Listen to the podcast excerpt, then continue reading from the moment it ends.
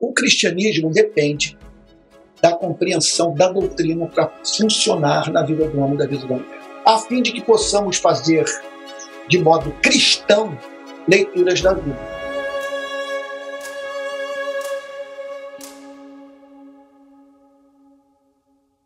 Então, se nós não conhecermos doutrina, nós não saberemos quem é Deus. Pega a palavra Jesus, por exemplo. Se você esvazia essa palavra do conteúdo que o Novo Testamento lhe empresta, simplesmente você está se relacionando com um ídolo chamado Jesus. Você precisa da doutrina para saber quais são as condições estabelecidas por Deus para que os seres humanos se reconciliem com seu Criador. Então, não há cristianismo sem compreensão da doutrina. Agora, a compreensão da doutrina não é tudo, porque você pode conhecer a verdade com a mente sem conhecê-la no coração. E tem muitos que associam a busca pela compreensão doutrinária como um mero intelectualismo, o cristianismo sem vida, já que o cristianismo verdadeiro é o encontro místico com Deus. Mas simplesmente você não saberá se está tendo um encontro místico com Deus ou com o diabo se não conhecer a verdade. Quando Hitler foi objeto de um atentado, explodiu uma bomba, uma tentativa de matá-lo, e ele foi preservado da morte por conta de uma mesa que absorveu o impacto da bomba. Contam que ele declarou o seguinte: e ainda dizem que Deus não está comigo. Esse Deus que protegeu Hitler é o Pai de Jesus Cristo ou é o Deus desse século? Sabe? Quer dizer, a quem, na cabeça dele, ele atribuiu aquela proteção? Ao Pai de Jesus Cristo ou a um Deus que mais se parece com a figura bíblica do capeta? E conhecer a doutrina significa simplesmente você se dedicar apenas ao lado intelectual da fé, privando-se assim das experiências de primeiro grau com Deus verdadeiro. Pode ser isso, pode ser assim, mas não é necessário que seja. Algumas das pessoas que foram mais extensamente usadas por Deus e que provaram poder do Espírito Santo em suas vidas foram pessoas que conheciam profundamente a doutrina. Pegue um homem, por exemplo, como o puritano John Flavel, que conta que quando foi batizado com o Espírito Santo, ele é um profundo conhecedor de teologia, um calvinista, ele diz o seguinte, que a experiência foi tão profunda que ele contemplou o rosto amável da morte. Eu fico a pensar se não seria uma experiência desejável você transformar a morte, o seu terror, em expressão do amor de Deus, uma vez que ela é porta de entrada numa outra dimensão, uma dimensão onde não tem lágrimas, sabe? Onde não há mais dor. Agora, a teologia não impediu ele de ter a experiência. Nós não podemos divorciar essas três dimensões do cristianismo: doutrina, experiência e prática. Nós temos que conhecer a doutrina, a doutrina tem que nos remeter para o encontro vivo com Deus, e a doutrina do encontro vivo com Deus deve nos preparar para o amor, para servir o necessitado, para tratar com doçura o próximo, para levar o evangelho para os que não conhecem a Cristo. E você não conhecer a doutrina, em primeiro lugar, você vai ser pautado pelo mundo. Vamos pensar nos dias de hoje. Vai chegar um camarada de direita ou um camarada de esquerda, vai brincar com você, vai fazer a sua cabeça. E aí você vai ser mais de, de, esquerda ou mais de direita do que cristão. Segundo lugar, é o inferno vai deitar rolar na sua vida. Porque você não vai ter a blindagem do evangelho, o capacete da salvação, a coraça da justiça, da fé, aquela coisa toda que Paulo fala na carta dos Efésios. Em terceiro lugar, o pastor vai saquear os seus bens, vai explorar você. Não lide com nenhum pastor de peito aberto. Foram os pastores que mataram Jesus. Os maiores adversários da fé cristã sempre foram os de dentro. Sem doutrina, você está sem defesa da relação com a instituição religiosa. A instituição religiosa pode se transformar em sinagoga de Satanás. E você só sabe disso quando conhece a verdade. A verdade é o que faz com que você veja o ovo da serpente. O pregador está falando, você diz o seguinte: essa vírgula, ausência dessa fala, essa declaração que ele fez assim, ampassando, isso é perigoso, isso é deletério. Esse camarada é venal, ele vai enlouquecer essa gente. Estou fora. Se você não conhecer a doutrina, a verdade não vai libertá-lo nunca. A primeira coisa, você que querer conhecer a doutrina é sinônimo de vida. Criança nasce, não quer leite materno, está doente. O sujeito nasce de novo, conhece a Deus, ele não quer conhecer a Deus. Inimaginável. Então, para você conhecer doutrina, você tem que ter vida. Você tem que, portanto, desejar conhecer a doutrina. Ir para a Bíblia como faminto vai para um prato de feijão e arroz. Aí, com essa fome, você vai para as Escrituras em primeiro lugar, que é o ponto de partida. Né? A Bíblia é a matéria-prima. Aí você conheceu a Bíblia, você ama a verdade, você vai pensar no seguinte: bom, a Bíblia diz que o Espírito Santo não largaria a igreja. Ele faria os cristãos se lembrarem do que Cristo ensinou. Eu tenho dois mil anos de história, dois mil anos de cumprimento dessa profecia. Então, humildemente, eu vou procurar saber o que, que o Espírito Santo falou para as gerações passadas. Como que as gerações passadas interpretaram as Sagradas Escrituras sob a direção do Espírito Santo. Aí eu vou para esse patrimônio. Aí, como conhecer esse patrimônio? Olha, melhor forma é você saber o que conseguiu atravessar os séculos, o que resistiu à passagem do tempo, os clássicos. Então, é claro, você vai ler Agostinho, você vai ler as Confissões, você vai entender por que, que ele disse numa oração: dai-me a castidade, mas não agora. Ele queria ser sexualmente puro, mas adorava sexo. Aí ele diz: Eu sei que só o Senhor pode me ajudar a vencer essa loucura que eu sinto por mulher. Então me dá é castidade, mas. Agora, essa franqueza de Agostinho é um negócio apaixonante. Essa, essa, essa autoexposição que ele faz, antecipando-se a Freud, é lindo, lindo, lindo. É claro, você vai para a história, você vai ler Thomas de Kempis, A Imitação de Cristo, você vai ler o comentário de Martinho Lutero sobre a Carta aos Gálatas, você vai ler o Tratado sobre Afeições Religiosas de Jonathan Edwards, ou as Institutas da Religião Cristã de João Calvino. Bom, você pode vir até aí mais para próximo do século XX, ou no próprio século XX. Você vai ler John Stott, você vai ler o grande Martin Lloyd Jones, você vai ver C.S. Lewis, quer dizer, você vai ler C.S. Lewis, entre tantos outros. Então você vai para os clássicos. E aí é bom que você conheça a teologia sistemática, que o ajuda a ter uma ideia do total, do corpo doutrinário. É bom que você conheça teologia bíblica, que o ajuda a interpretar a Bíblia. A teologia bíblica é a matéria-prima da teologia sistemática. É bom que você conheça também teologia filosófica, apologética, saber como defender sua fé. Tem um amigo seu, não cristão, e diz o seguinte: o que leva a crer que no mundo de Auschwitz, Birkenau, Dachau, Deus existe? Você tem que se preparar para isso. Agora, você também terá interesse por conhecer a história no desenvolvimento do pensamento cristão. Então, como que a doutrina foi sendo desenvolvida, ganhando novos contornos e, e aplicações diferentes ao longo dos séculos. E, por fim, teologia prática. Um cristão, por exemplo, pode, em estado terminal, para abreviar o seu sofrimento, é, pedir a morte. O que falar do aborto de anencéfalos? Uma mulher cristã, em caso de estupro, ela pode fazer um aborto sem entristecer o Espírito Santo. E a pena de morte, a Bíblia, você tem que conhecer, então, teologia ética ou teologia prática. E a escola de discípulos é fruto desse sonho. Eu criei a escola de discípulos a fim de ajudar os meus irmãos na fé a conhecer o cristianismo, e não apenas conhecer o cristianismo, conhecerem a beleza do cristianismo. O cristianismo é lindo. Se alguém me perguntasse por que você é cristão, que eu não vejo nada mais lindo na, na vida do que a mensagem do Evangelho. E a escola de discípulos, é claro, tem uma preocupação eminentemente prática. A gente quer ver cristão na pista, transformando o mundo. Olha, para o sujeito que está interessado, que quer entrar nesse mundo, eu vou faltar com a, com a modéstia. Eu, ele está me ouvindo. Está ouvindo essa gravação, vídeo. Eu vou dizer o seguinte: é, é eu, eu sugiro que ele avalie o que eu tenho para dizer e procure certificar se o caminho que eu estou propondo é o caminho que lhe fará bem. O que eu posso dizer é que o caminho que eu estou propondo para os cristãos brasileiros eu não inventei.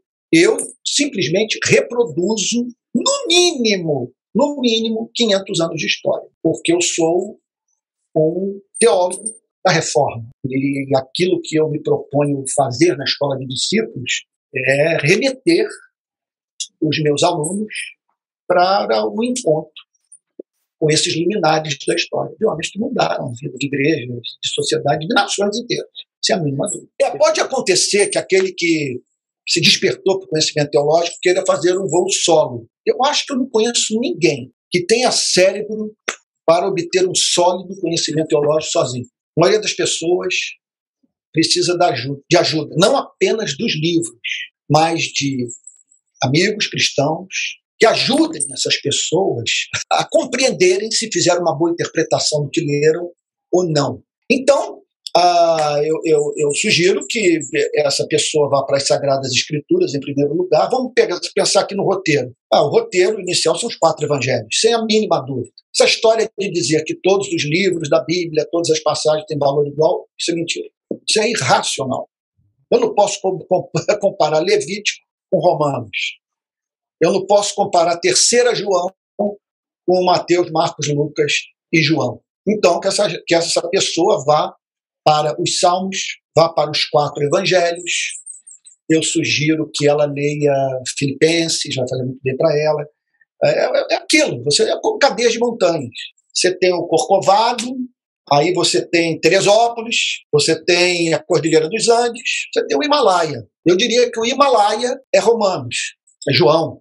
É Jesus falando, isso é o Himalaia. Sabe? E aí pronto, aí você vai conhecendo as Sagradas Escrituras e vai se preparando para entrar nas interpretações que foram feitas das Sagradas Escrituras ao longo da história.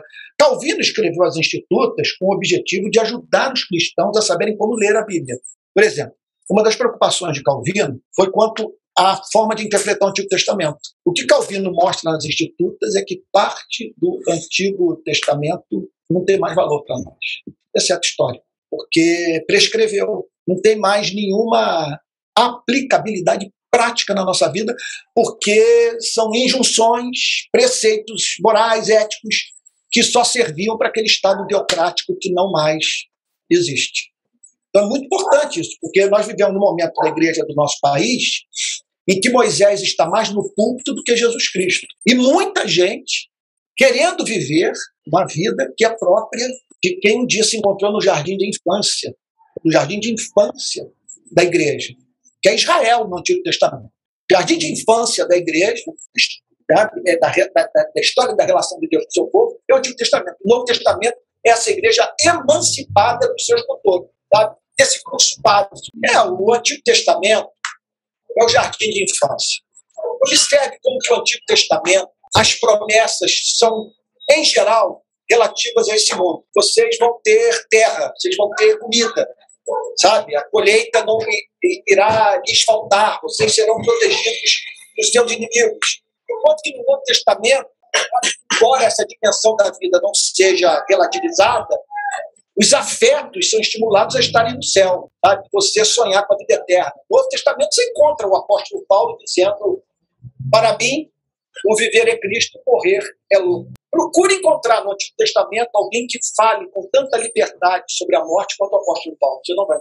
Alguém que diga onde está a morte, a sua vitória, onde está a morte, seu avião. Sabe? Alguém que seja capaz de declarar, combati o bom combate, completei a carreira, guardei a fé. Agora a coroa da justiça me está guardada, ao qual o Senhor, reto juiz, dará não somente a mim, naquele dia, mas a todos quantos amam a sua vida. Sabe? Hoje mesmo estarás comigo no paraíso. Né? O que o Novo Testamento faz é abrir, assim, descerrar as cortinas do céu, fazer com que a gente contemple é, esse novo céu e nova terra, sem os quais a vida não tem sentido. Né? Porque a gente dura pouco, todos vamos morrer. Você que está me ouvindo agora vai morrer, eu vou morrer. E a vida é curta e ninguém sabe o quão curta a vida é. Olha, as pessoas cometem um grande equívoco do ponto de vista da compreensão doutrinária quando elas se fecham no seu grupo. Metodista só se relaciona com metodista, batista só se relaciona com batista, presbiteriano só se relaciona com presbiteriano. Eu acho até letal protestante se relacionar apenas com protestante. Você tem que abrir as portas e as janelas da igreja e lidar com os diferentes. Você tem que ter alguém que uh, liberdade para entrar no seu grupo e dizer: olha, o rei está nu. Eles estão equivocados. Aspectos da verdade que vocês não conseguem enxergar. Por exemplo, olhe para algo como a teologia da libertação. Eu jamais seria um teólogo da libertação, por vários motivos. Entre eles, a sujeição da teologia ao marxismo. Agora, quando eles dizem nós estamos brincando de religião, quando a gente resume a missão da igreja no mundo, dar o pão para o faminto, enquanto não somos capazes de perguntar por que tem famintos no mundo, eu digo, cara, com os quais eu não caminho, estão me botando para pensar naquilo que o meio evangélico brasileiro não nos estimula. Então, sair da sua bolha. Nenhum pensador, nenhuma instituição, nenhuma corrente teológica foi, sabe assim, foi capaz de apresentar um sistema teológico, filosófico, vamos dizer, intelectual, suficientemente simétrico, equilibrado, a ponto de exigir a sujeição intelectual de todos os seres humanos cultos. Todas as tradições a falhas, e por isso Jesus nos ensinou o seu comportamento, quando ele não fechou com os saduceus, não fechou com os fariseus, não fechou com os zelotes, não fechou com os herodianos.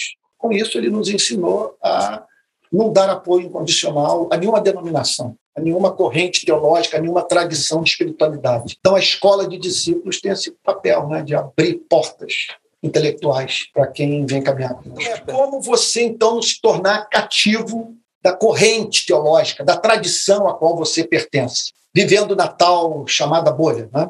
Então, isolado do restante do mundo. Ah, meu Deus do céu. Primeira coisa, é claro, você ouvir, e a internet nesse ponto nos ajuda muito, é pregadores de linhas diferentes da sua. Outro ponto de fundamental importância para que você mantenha a mente arejada é ler aquilo que foi produzido por não cristãos.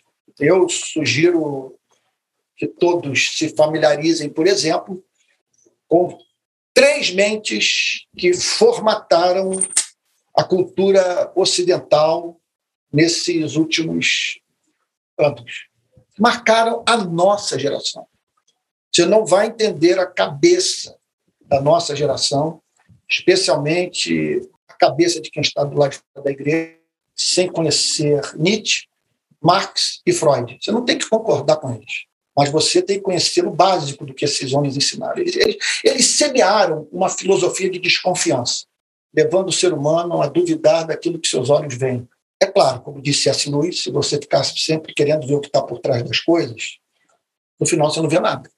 Agora, só um ingênuo para acreditar que você bate o, o olho em algo e entende tudo, sem fazer perguntas, sem pensar nas motivações, sem considerar a história, sem se preocupar em saber para quem que a pessoa está trabalhando. Então, disse, de lhe ser apresentado um sistema de pensamento sem que você procure checar os seus fundamentos. Ou se o desenvolvimento desses fundamentos, as conexões, as ilações, são lógicas. O pensamento segue-se necessariamente a pensamento. E é claro, né? como que você não vai pensar na luta de classes, no fato de que o rico, quando lê a Bíblia, vê coisas na Bíblia que o pobre não consegue enxergar. E eu diria o seguinte: para a glória de Jesus, não consegue enxergar. Enquanto que o pobre faz leitura das Sagradas Escrituras que para o rico são absurdas. Porque não é do interesse do rico encontrar na Bíblia aquilo que o golpeia. Quando Jesus diz que não vai entrar um deles no reino dos céus, é que a própria Bíblia nos mostra, começando de Zaqueu.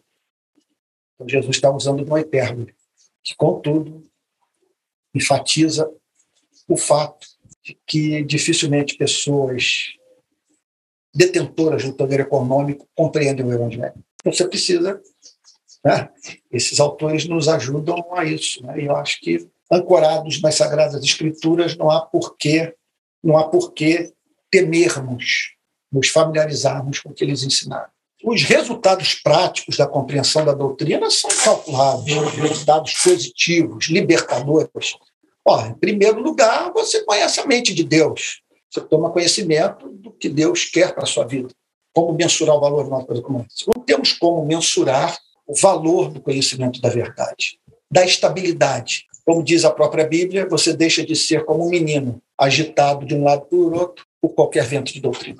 Olha, não conhecer a doutrina pode ser bom para o ser humano? Olha, sim. Quando a doutrina está errado. É uma, é uma heresia.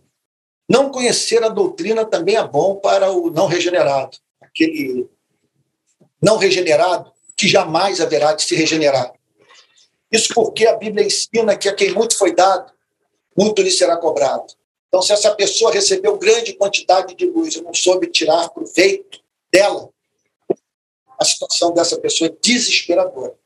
Melhor que ela não tivesse conhecido a verdade. É claro né, que o conhecimento da doutrina pode gerar muita soberba.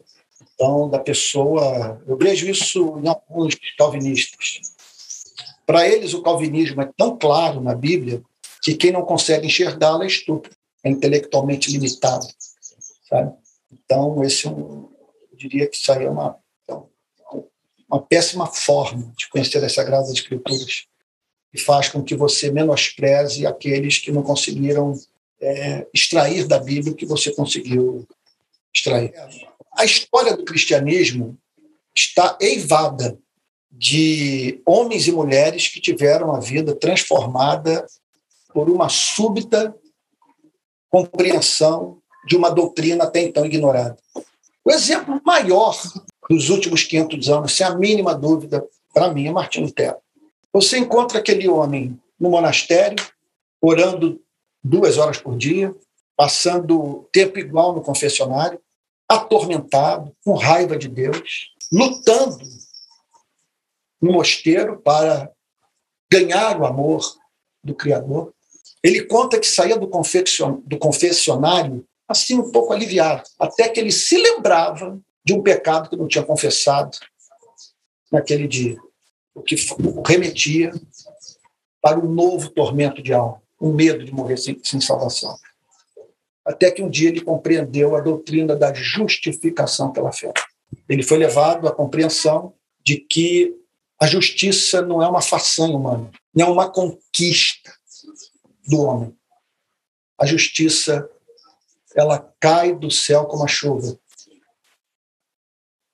Ela é dada gratuitamente e recebida pela fé.